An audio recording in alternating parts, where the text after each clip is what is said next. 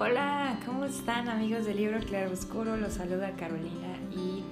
eh, como cada miércoles estoy muy contenta de dirigirme a ustedes para platicar de otro autor, de otra historia, hacerle una, hacerles una recomendación muy puntual. Y en este día vamos a hablar de un autor que pues ya hemos reseñado antes aquí, el libro Claro Oscuro. Em, no me tocó a mí, lo hizo nuestro querido amigo Tristán eh, con una de sus obras más características, más famosas, más representativas que fue Rayuela. Y en esta ocasión, como les he venido platicando en algunos otros programas anteriores, estamos participando en un curso taller de narrativa y cuento que hemos estado viendo por oleada de, autores eh, por nacionalidad. Y en este caso, pues estamos viendo autores em, latinoamericanos. La vez, el miércoles pasado tuvimos a Clarice Lispector, se acordarán de ella, nuestra, una autora brasileña.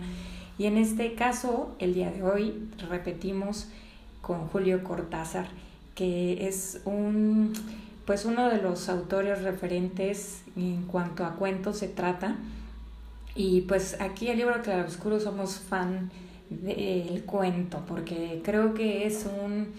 em, pues un recurso muy, eh, muy padre. No es tan largo como una novela y sin embargo puede tener todos los elementos necesarios para transportarnos, para, para llenarnos, para enseñarnos, para hacernos reflexionar, para llenar nuestra mente, para hacer crecer nuestro espíritu y bueno, todos, todos los elementos que conlleva. Y en este caso vamos a hablar de dos cuentos mm, muy padres de este autor.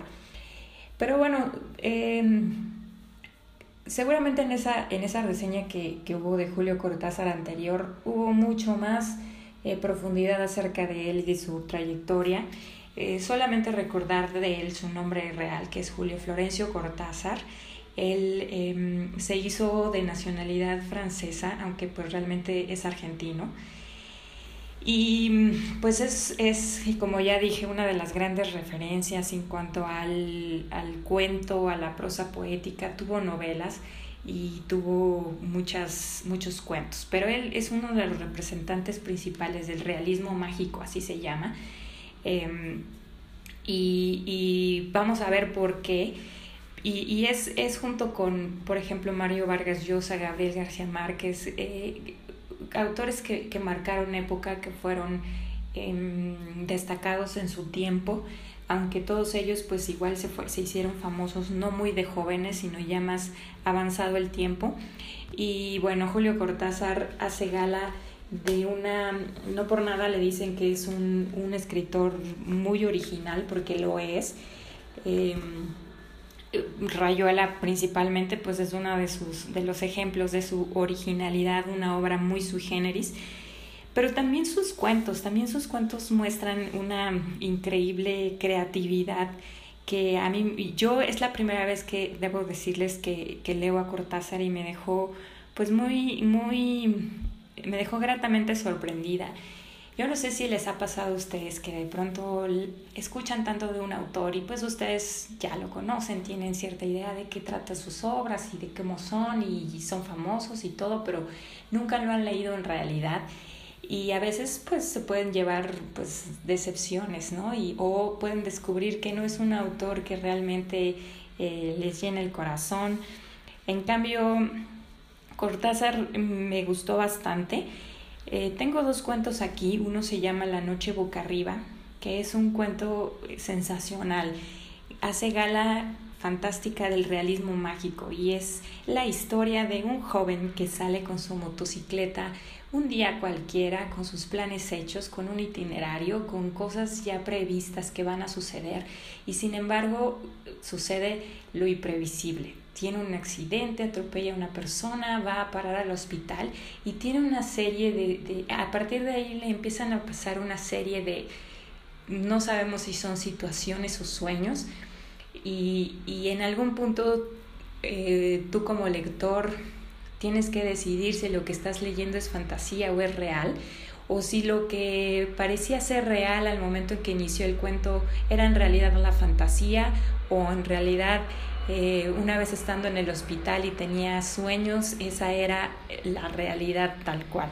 Y es un juego extraordinario entre,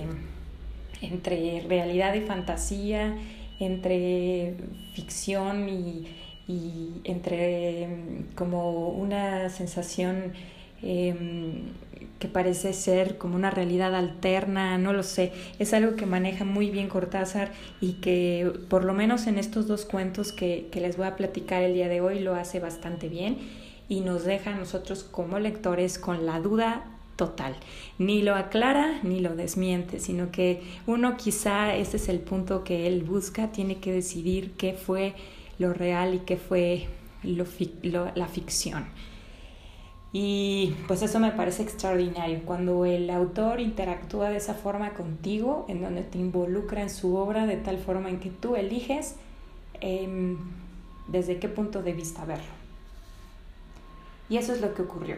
Se llama La noche boca arriba. Es un cuento pues muy, muy cortito, aunque realmente no es muy muy corto, sino quizá tendrá unas 10 cuartillas y, y, les decía, es esta historia de este hombre que tiene un accidente, va a parar al hospital y empieza a tener una serie de, de sueños, vivencias, eh, alucinaciones, no lo sabemos, eh, en donde quizá da a entender que evoca a que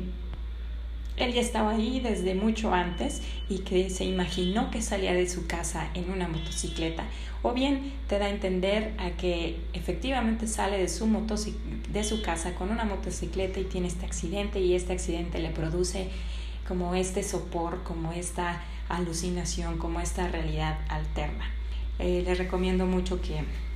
que lo busquen. Eh, es una compilación, es decir, estos cuentos no los encuentran individuales, sino los encuentran en, en libros completos o, o, en compilaciones de cuentos de Julio Cortázar. También está este cuento de Cartas de Mamá, que es otro, otro cuento que se encuentra en una recopilación que se llama Las Armas Secretas y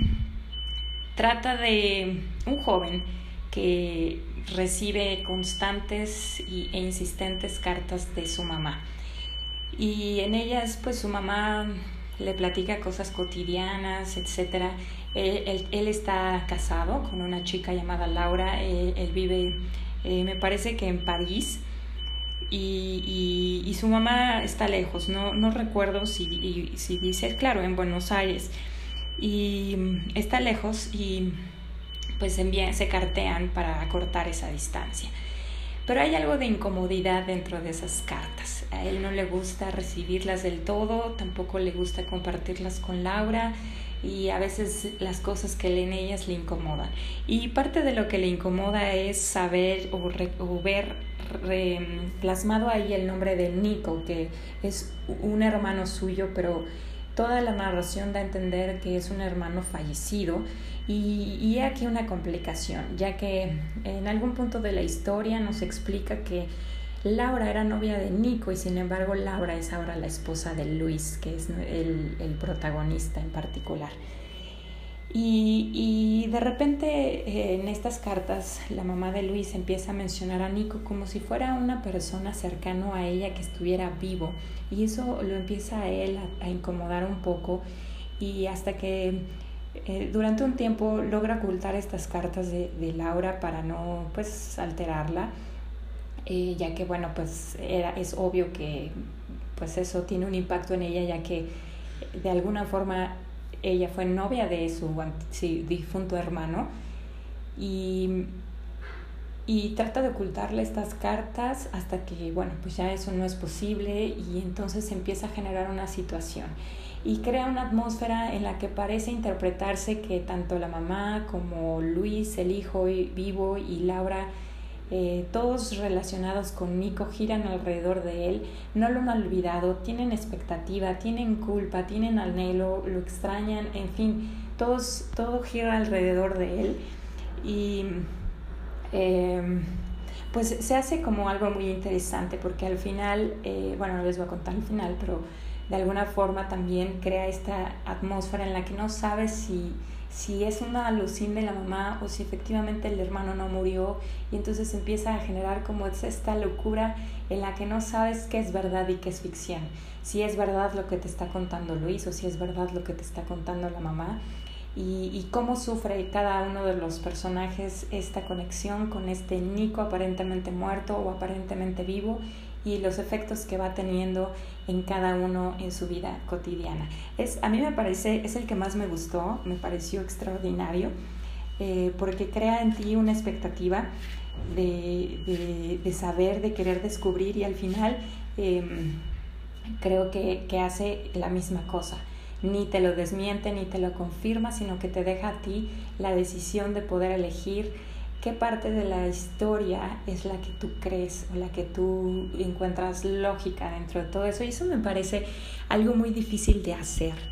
Eh, que tú como autor logres crear eh, todos los elementos en un cuento como para darle al lector esa posibilidad abierta y, realmente eh, que, que exista esa opción de poder decir, elegir entre un final o el otro. Creo que esa es parte de la maestría por la cual Julio Cortázar es tan aclamado, tan alabado y tan eh, reconocido por todos em, aquellos ah, eh, que lo han leído y que por supuesto es un estilo y una forma que vale la pena conocer y exponerse a ella. Eh, les recomiendo mucho si es que no lo han leído y particularmente estos dos títulos que a mí me parecen extraordinariamente escritos. Ojalá quieran leerlos, acercarse a ellos y pues eh, cualquier compilación de cuentos que ustedes elijan donde vengan estos dos libros creo que va a ser una buena opción. Y como siempre les hacemos la invitación a que si ustedes logran leerlo, eligen hacerlo y lo leen y les gusta o no les gusta, pues nos hagan sus comentarios pertinentes. Muchas gracias por escucharnos como siempre y hasta la próxima.